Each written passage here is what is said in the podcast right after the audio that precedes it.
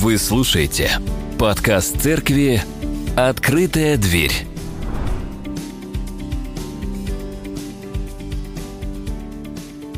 Кто знает, какой сегодня праздник?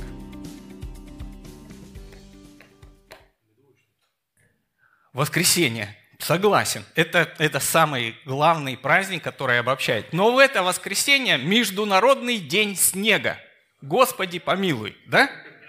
Вот это в печенках сидит. Я вот, ну, когда лежу дома, вот так, смотрю телевизор и слышу, как Юрка работает. Так мне не по себе. Но я крепкий, проверенный, я не встаю. Я держусь. Держу себя в руках, потому что до этого я уже немножко погреб и успокоил свою совесть. Ну ладно, это не главный праздник, Международный день снега. Сегодня не случайно перегорела видеопушка. Потому что сегодня большой праздник. Кто знает какой? Никто не знает. Я знаю, я вам скажу. Сегодня день ручного письма. И я буду рисовать на доске. И пастор как-то сильно расстроился по поводу сгоревшей пушки, что даже не захотел дать мне возможность рисовать на доске. Ну, я... А вот он у меня в кармашке. Ну, я приготовился, поэтому есть доска. Вам видно? Хорошо? Молодцы. А, что хочу нарисовать в начале? В начале хочу... Да, это будет немножко дальше. Предшествующую картинку, которая даст вам понимание а, к тому пояснению, которое я буду делать а, в процессе проповеди. Все вы пришли с разным ощущением жизни, с разным ощущением силы, с разным ощущением себя как человека. И это ощущение складывается из двух составляющих. Первое – это энергия. И кто-то испытывает большое количество энергии и переживает такую динамику внутреннюю. Он полон сил и энергии. И эта энергия может быть высокой – а кто-то подустал, уже дошел от метро сюда, по снегу, по колено или по пояс шел, я не знаю, я туда дальше не выходил. Вот. И у него осталось мало энергии, он пришел с низкой энергией. Но это еще не все. Есть другая составляющая, которая обозначает заряд. Я сейчас вам поясню, к чему я это все говорю, вам станет все понятно. Заряд. Заряд может быть отрицательный и, соответственно, положительный. Какой заряд вы хотите иметь? Скажите, пожалуйста. Положительный. Почему не отрицательный?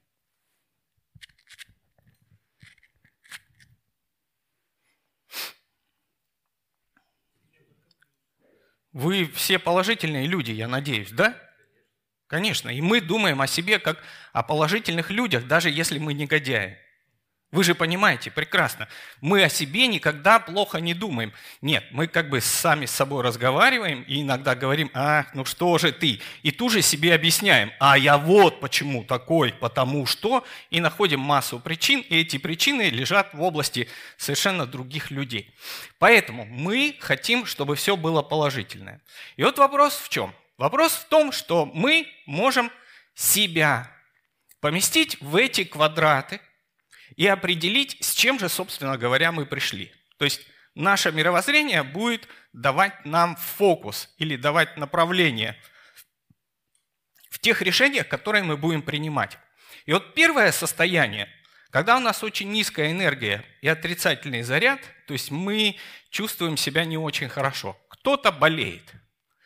И это явно низкая энергия и явно отрицательный заряд. Болезнь. В этом состоянии человек испытывает печаль. Печаль апатию, иногда депрессию и так далее. Разные вот такие вот а, состояния уныния. Давайте сюда напишем. Бывает у вас такое? Или только у меня бывает? Ну, конечно, в армии не дают возможности унывать, там всегда найдут, как повысить энергию и заряд. Бывает такое, у всех бывает, ну, не очень сложилось. Но бывает иногда, у нас отрицательный заряд, но очень высокая энергия. Мы чувствуем массу сил и готовы противника ну, не будем говорить эти слова, но, по крайней мере, потрепать. Вот когда у нас высокая энергия, у нас появляется состояние агрессии. Агрессия, нападки.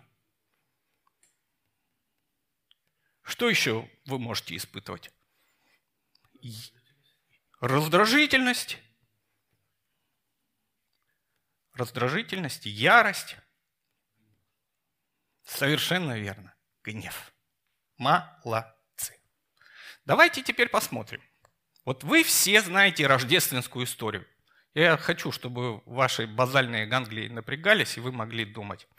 Вы все рождественскую историю вспоминали, по крайней мере, весь прошлый месяц. И этот, да? Вот скажите, пожалуйста, из рождественских персонажей вы знаете достаточное количество, чтобы понимать, о ком идет речь. Кто в этой рождественской истории испытывал высокую такую энергию и отрицательный заряд. Ну, что знает? Ты там читаешь, что ли? В армии вам разрешают читать? Фух, ты посмотри. Ирод. Согласны? Персонаж высокой энергии отрицательного заряда. Иногда каждый из нас является Иродом. Да. И готов кого-то прям придушить. Ну, поднимается гнев, поднимается вот эта агрессия, и мы такие, я сейчас тебя... Вот так же чувствовал себя Ирод, когда он услышал эту рождественскую новость. Окей. А кто вот в этом состоянии уныния, печали, апатии, депрессии, безразличия, равнодушия, кто из рождественских персонажей так, думаем, думаем, думаем. Хорошая идея. Хорошая идея. Ослик – это тот, кто не ответил ни, один, ни на один вопрос, который я задал сегодня. Так, кто? Ну, не родители, родственники. Какие родственники? Хозяева гостиницы – Узнаете? Да? Ну, пришли люди, а уже все занято, и они такие, да, ну, в хлев. Что это за отношения? Это отношение равнодушия, апатии, безразличия, бессмысленное такое. Окей, хорошо. Теперь перейдем в категорию положительного заряда. Кого вы находите в категории положительного заряда? Низкая энергия, положительный заряд. Кто?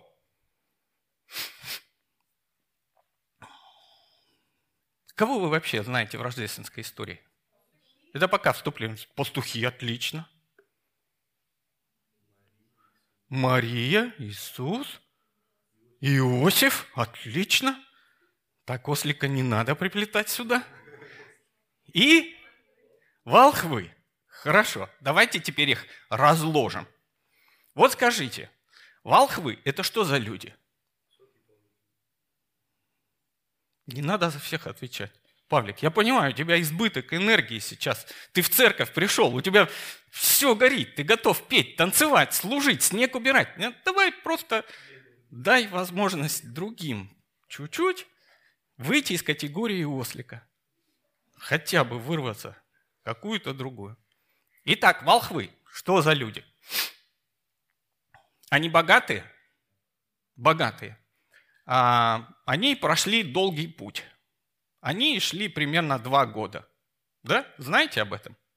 Как вы думаете, быстро они шли или нет? Они путешествовали. Кто хочет путешествовать два года по миру? Когда у тебя есть деньги, ты можешь путешествовать.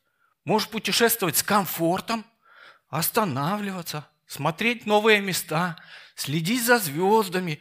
Они идут, наслаждаются жизнью. Волхвы – это не те, которые бегут в челмах, такие вспотевшие. Где тут рожденный царь? Нет, нет, они серьезные люди.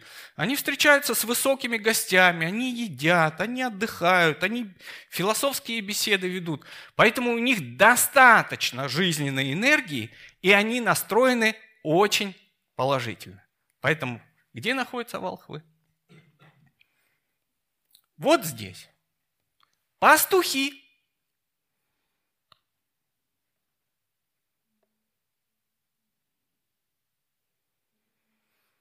Где находятся пастухи? Ну давайте, думайте, не надо гадать, просто так вот представьте, вы на поле. Пониже, у них чуть меньше жизненной энергии. Ребята, они не спят ночью. Почему? А, потому что они спали днем. Они москвичи. Вы не улавливаете, что ли? Они сначала отдохнули, а потом пошли на работу. Они находятся в состоянии бодрствования. У них достаточно жизненной энергии, они готовы совершить какой-то труд, они готовы там принимать э, рождение овец, идет отел и так далее. То есть ну, они бодрые такие ребята. Более того, они оставили свои стада и пошли в соседний город. Когда вы уставшие, вы куда-то хотите идти? Даже не хочу до карусели дойти, когда я уставший. А хотя надо. Я сажусь на машину и еду. Пастухи.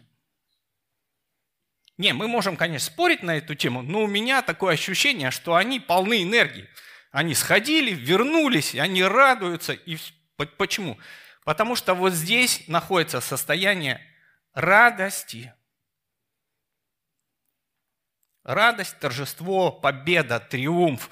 Все, это состояние, в котором пребывает любой человек, который приближается к Божьему Царству.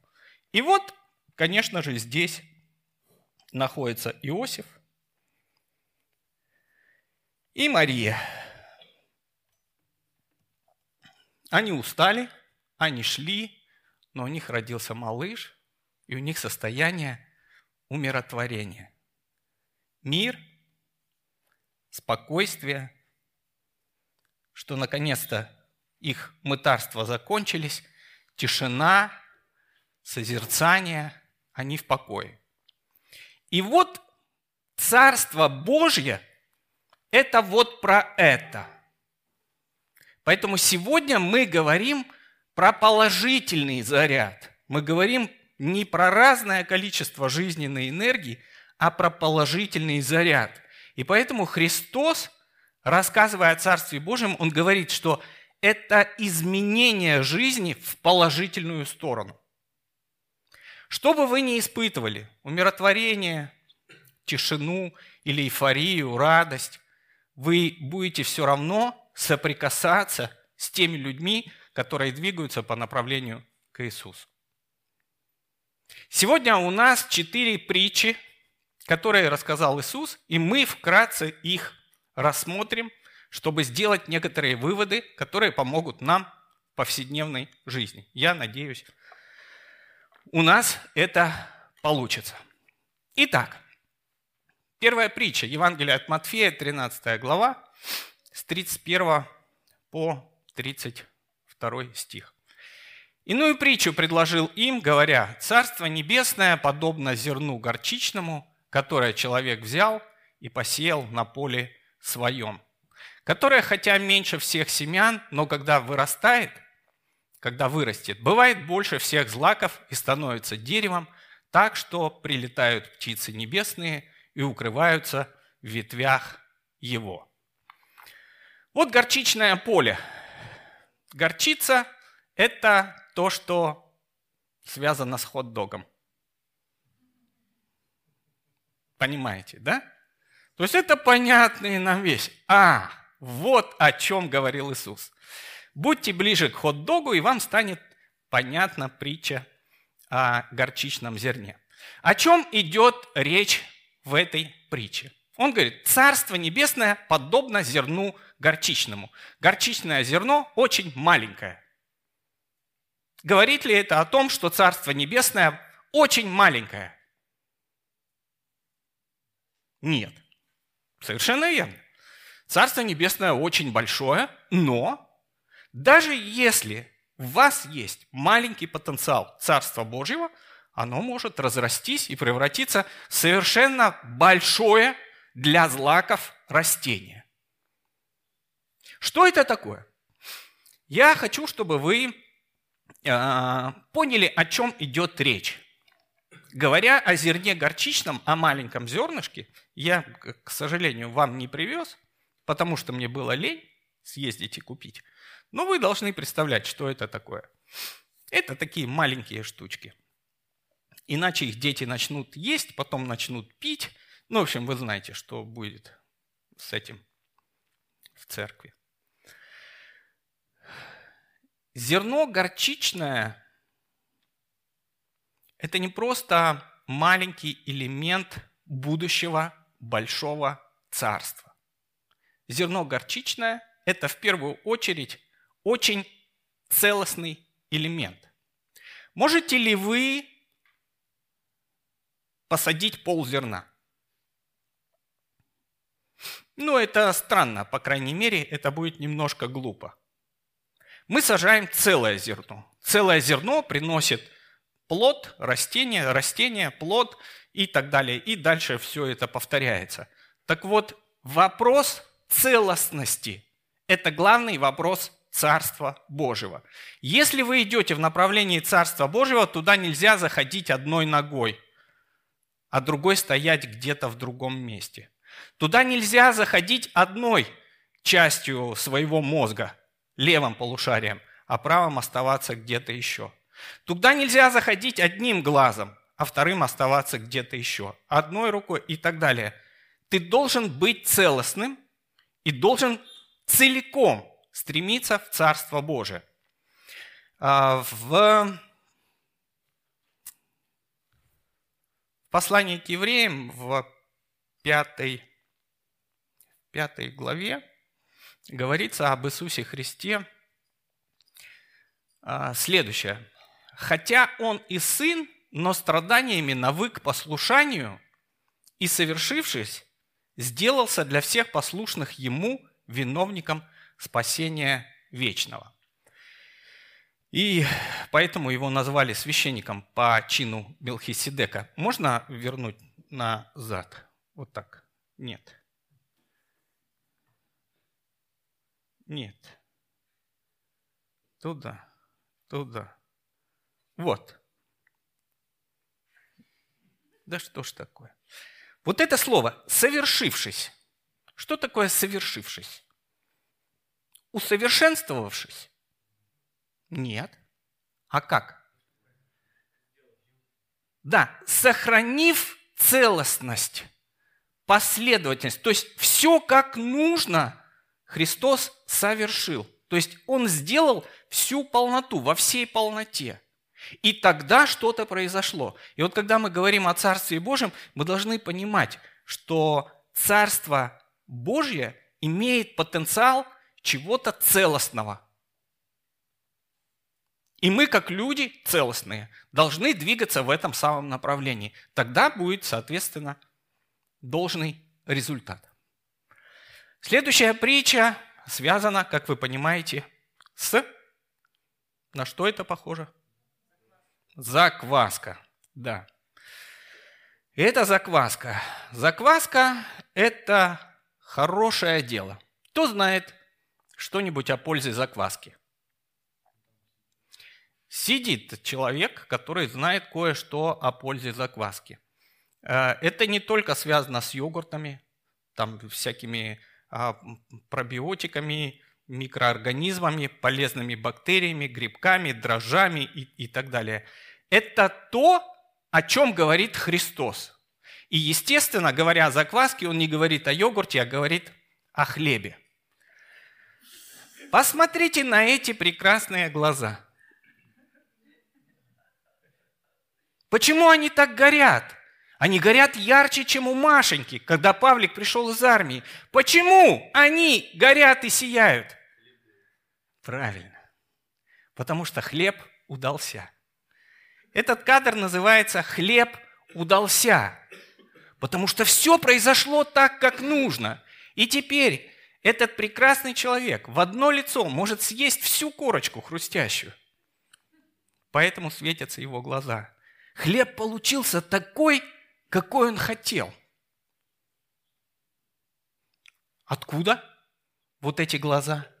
Из высокой энергии положительного заряда. Ты смотришь и заражаешься этой энергией и говоришь, я хочу так же. И все начали пробовать делать хлеб. И получается вот эта лепеха. И ты такой думаешь, нет, я не к этому. А что-то не сработало. Что, что не сработало? Не сработала закваска. Давайте разбираться, о чем говорит Христос. Иную притчу сказал им. Царство небесное подобно закваске, которую женщина, взяв, положила в три меры муки, доколе не вскисло все. Почему три меры? Почему мука? Ну, потому что речь идет о хлебе. Три меры муки – это на одну семью, среднестатистическую. Так говорят нам богословы. Сухая мука, она не дает ничего. Она не производит никакого эффекта. И мы по себе, сравнивая с закваской Царства Божия, мы должны думать, что на самом деле, если внутри нас не будет этого правильного брожения, то не будет увеличения того продукта, над которым работает Господь каждый день. Три меры муки – это одна семья. Наш круг ответственности – это наша семья. Поэтому Писание очень часто говорит о бойкости, о нашем доме, о нашей семье. Спасешься ты и весь ойкос твой, весь дом твой. Поэтому ближайшее окружение, на которое вы эффективно можете влиять, это ваша семья в первую очередь. Поэтому, если вы правильно меняете свою жизнь, если вы правильно реагируете на промысел Божий в вашей душе, то, соответственно, это производит какой-то эффект для всех окружающих. И они тоже преображаются. Царство Божье начинает расти, доколе не вскисло все. Это процесс, это время и это результат. Результат от чего? От того, что происходит сотворчество. Сотворчество или синергия – такое греческое слово, которое говорит о взаимодействии Бога и человека. И здесь закваска взаимодействует с мукой и с водой. И та польза, которая происходит от того, что мы двигаемся в направлении Царства Божьего, она становится очевидной не только для нас, но и для людей, которые нас окружают. В первую очередь это замечают самое ближайшее окружение. Поэтому первый срез вашего движения в Царстве Божьем – это вопросы, которые возникают у вашего ближайшего окружения, и они говорят, почему ты такой? Ты другой. Другой какой? Хороший? Или другой какой-то не такой? Царство Божие – это про это. Заметьте. Ты из отрицательного переходишь в положительное. Раньше ты гневался и орал, а сейчас ты научился молчать. И они говорят, ты почему такой? Потому что Царство Божие начинает во мне действовать, как закваска, доколе не вскиснет все, доколе я не буду приготовлен. Это процесс взаимодействия Духа Божьего и меня как человека, который на самом деле не представляет никакой ценности, а, потому что прах ты и в прах возвратишься. Следующая притча, а, подобная той, которую, которую, которую мы читали, и она написана чуть ниже. Еще подобно Царство Небесное сокровищу, скрытому на поле, которое, найдя, человек утаил, и от радости о нем идет и продает все, что имеет, и покупает поле то. Сокровище на поле – это какое-то такое а, аморфное, не, не близкое нам состояние. Кто-нибудь из вас находил сокровище на поле? Ну, а в принципе, хотя бы тысячу рублей кто-то находил? А, ну, ну, ну. Вот, пять тысяч, пять тысяч. Вот. Когда ты, ну, как бы не имеешь даже на метро и нашел пять тысяч, то это, в принципе, почти сокровище, да? Вот. А когда у тебя как бы зарплата 150 тысяч, и ты нашел 5, ну, так немножко приятно. Так, ну, как бы, ну и хорошо, ну и как бы и, и здорово. Побалую себя чем-нибудь. Ну, сразу такая мысль возникает. Вот. Потому что сокровище, оно имеет тенденцию прятаться на поле.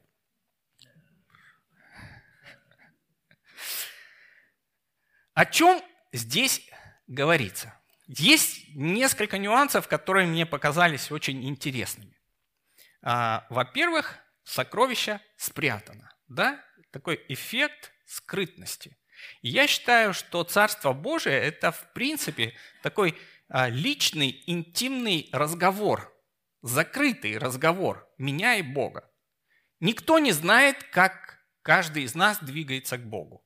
Не, мы рассказываем свидетельства, но что происходит внутри, это очень сложно передать, это очень сложно почувствовать. Мы можем настраивать какие-то флюиды своей души и понимать, что, ну, примерно, наверное, вот это происходит. Но как происходит сама встреча с Иисусом, никто никогда увидеть из людей не может. Я не могу подсмотреть за вашей встречей с Иисусом, потому что она происходит внутри сердца человека.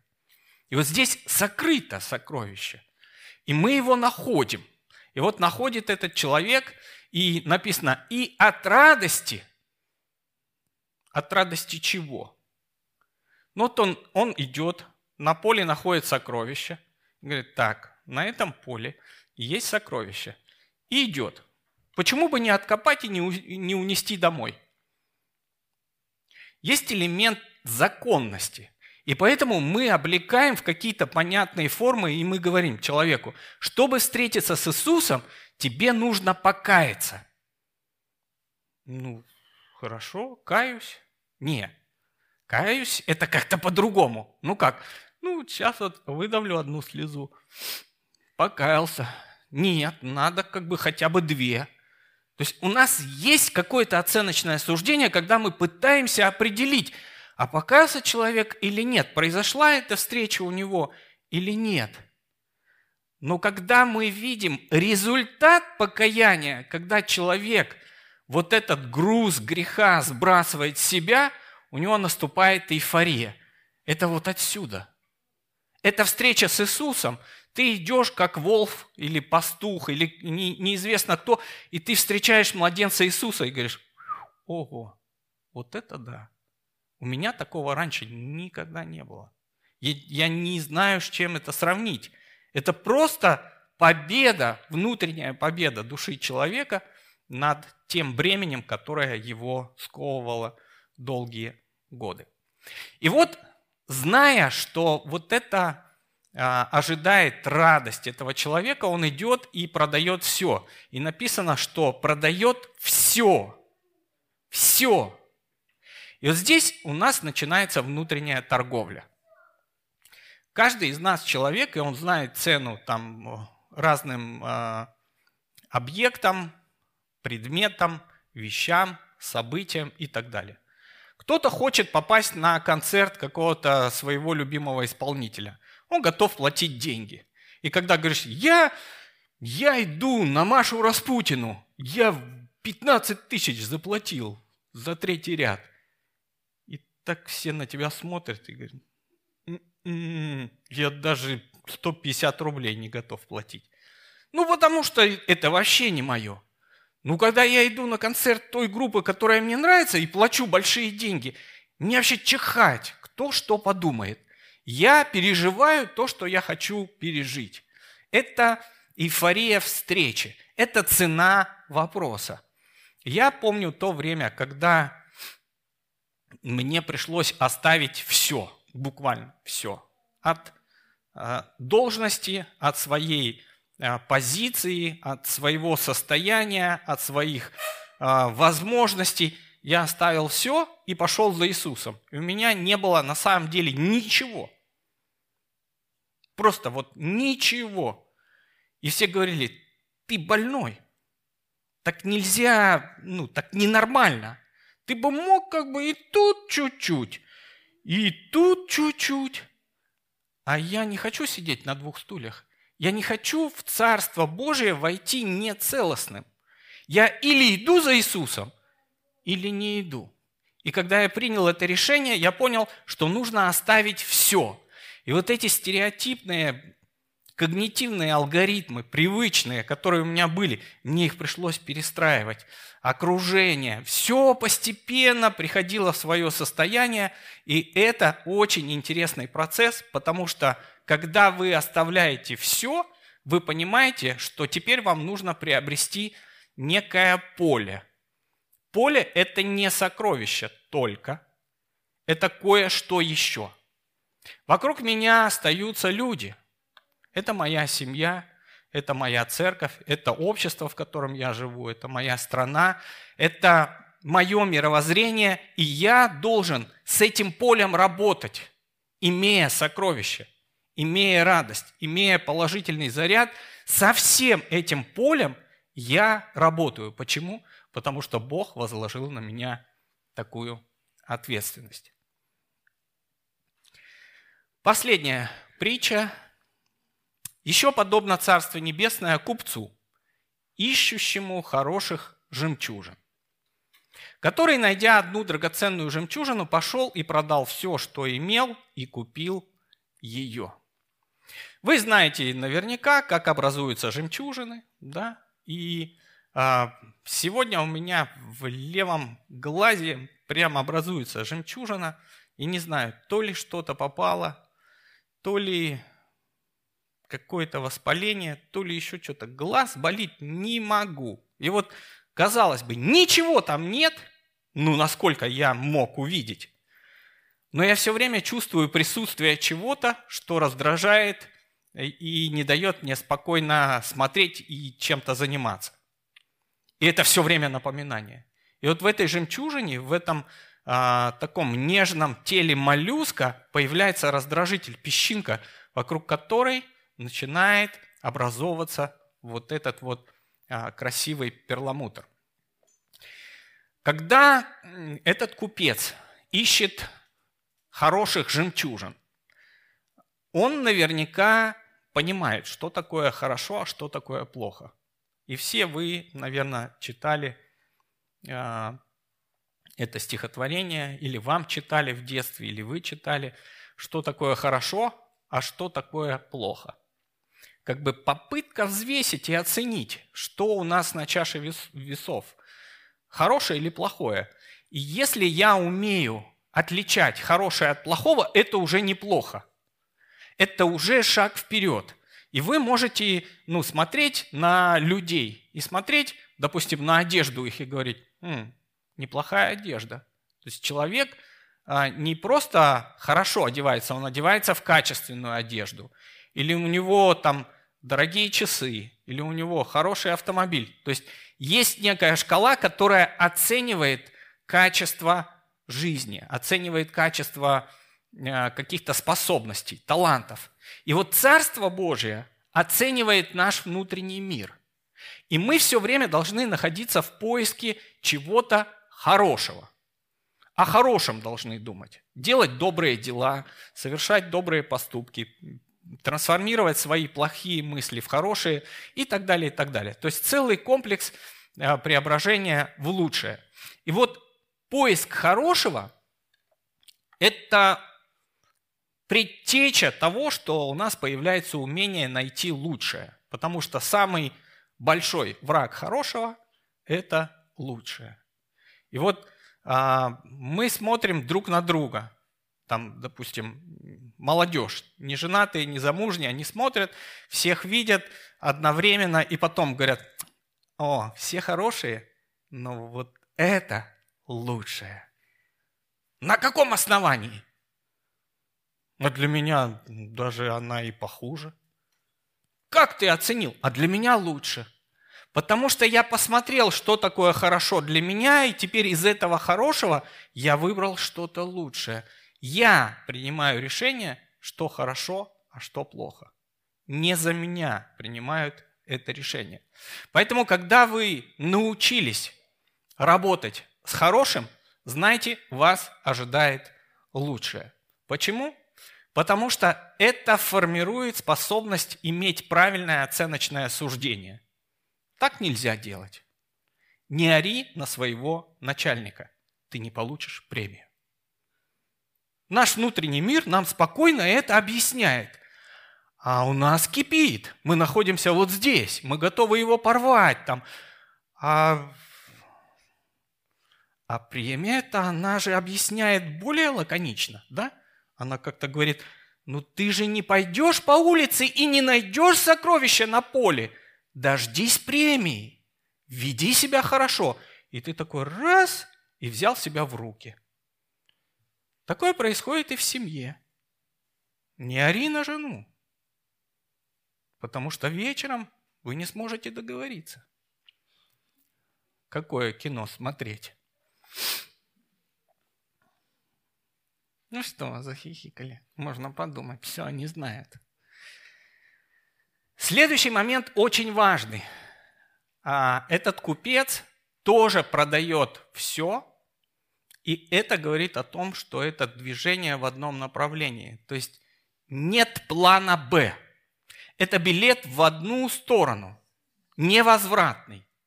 И когда человек погружается с головой в этот процесс, он начинает понимать смысл своего движения, что надо сохранить баланс вот той цены, которую он платит, идти до конца – это очень интересный процесс, и а, на протяжении христианства, а, христианской жизни, церкви за многие века есть тысячи, если не миллионы свидетельств, когда люди оставляли все ради Царства Божьего. И это на самом деле серьезный путь. Одна из а, небольших историй – одна сестра работала в паспортном столе. И она работала в те времена, когда был такой серьезный прессинг на церковь. И ей начальник паспортного стола, узнав, что она ходит в церковь, что она такая верующая, молитвенница, он ей говорит, в общем, ну, партия сказала, что надо тебя уволить с работы. Она работала хорошо, все у нее получалось. Она говорит, или ты отрекаешься, или ты оставляешь служебное жилье, мы тебя увольняем, а такая женщина, ей за 50 было, она уже предпенсионного возраста, как бы особо уже никуда не пойдешь. И она говорит, вы знаете, ну как бы я хочу остаться верной тем ценностям, которые я уже пережила в Царстве Божьем. Я хочу пройти этот путь до конца, я не буду отрекаться, вы можете меня уволить. Ну, в общем, дорабатывать там какое-то время, там две недели, ну, сколько по закону, и, и все, и до свидания. Идти некуда, жилья нет, э, зарплаты нет, ну, и, в общем, все такое прочее. И она продолжает работать, молится, говорит церкви, ну вот такая ситуация, но я, я хочу остаться верной. Я не знаю, как Бог усмотрит, но что-то что мне подсказывает, что нужно остаться вот в позиции веры. И буквально предпоследний день ее работы приходит э, к ней на прием одна женщина, и она говорит, слушайте, что-то вот, ну, не знаю, что произошло, я обычно не рассеянная, а, а тут ну, произошло какое-то ЧП, потеряла просто вот все документы, мне нужно срочно восстановить паспорт. И в те времена восстановить паспорт это ну, такое достаточно бюрократический процесс, не так просто. И эта женщина говорит, ну, конечно, я ну, готова вам помочь, подсказать, как, что, но я просто работаю здесь, ну, практически предпоследний день, завтра у меня там расчет, увольняюсь, вот все, что могу сделать. Она, а почему вы работаете? Ну, она говорит, ну вот такая ситуация, вот так и так. Она говорит, слушайте, ну, вас мне прям Господь послал. Значит, вы увольняетесь, и я беру вас к себе на работу. Я начальник ЖКХ какого-то там района. У меня есть ведомственное жилье, зарплата у вас будет три раза больше. Увольняйтесь. И эта сестра просто переосмысливая все, что происходит, она поняла, как растет Царство Божие внутри. Оно растет совершенно непредсказуемым образом, совершенно незаметным.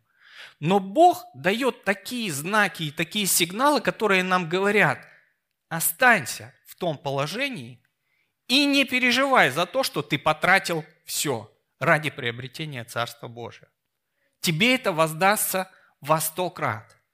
И я, когда рассказываю свою историю, я всем говорю, вот у меня в прошлой моей жизни было огромное количество друзей, связей, возможностей, денег, ресурсов и так далее. То есть я в то время просто жил в шоколаде, говоря современным языком.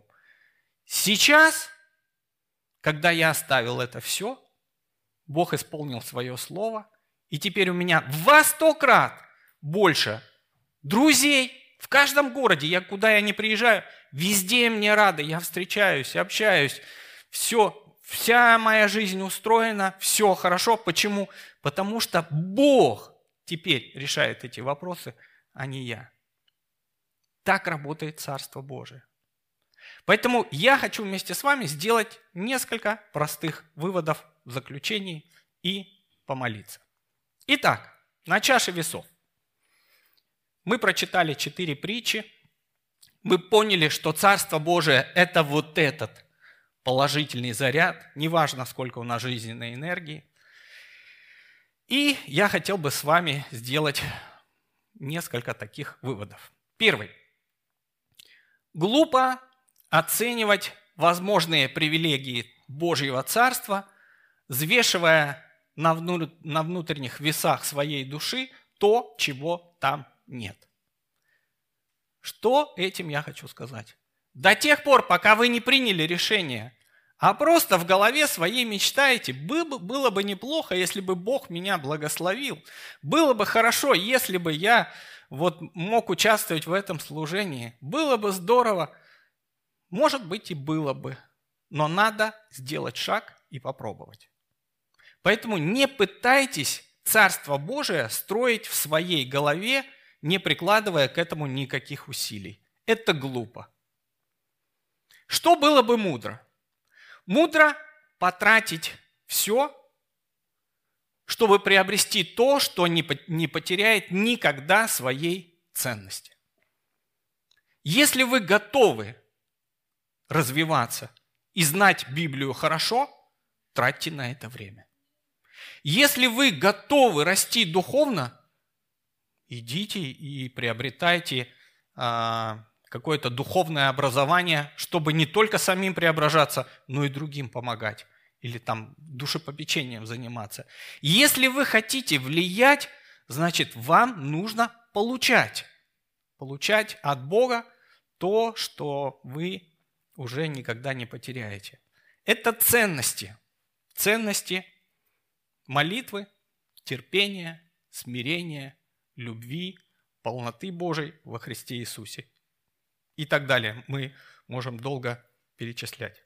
И последнее.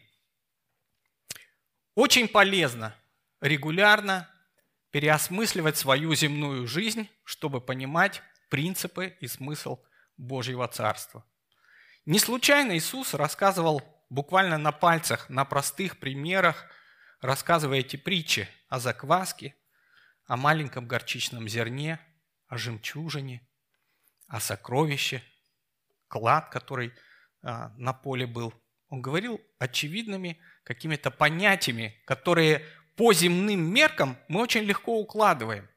И если вы научились земным работать, учитесь это преображать в небесное. Поэтому переосмысливайте регулярно свою жизнь, и да поможет нам Господь иметь положительный заряд. Аминь.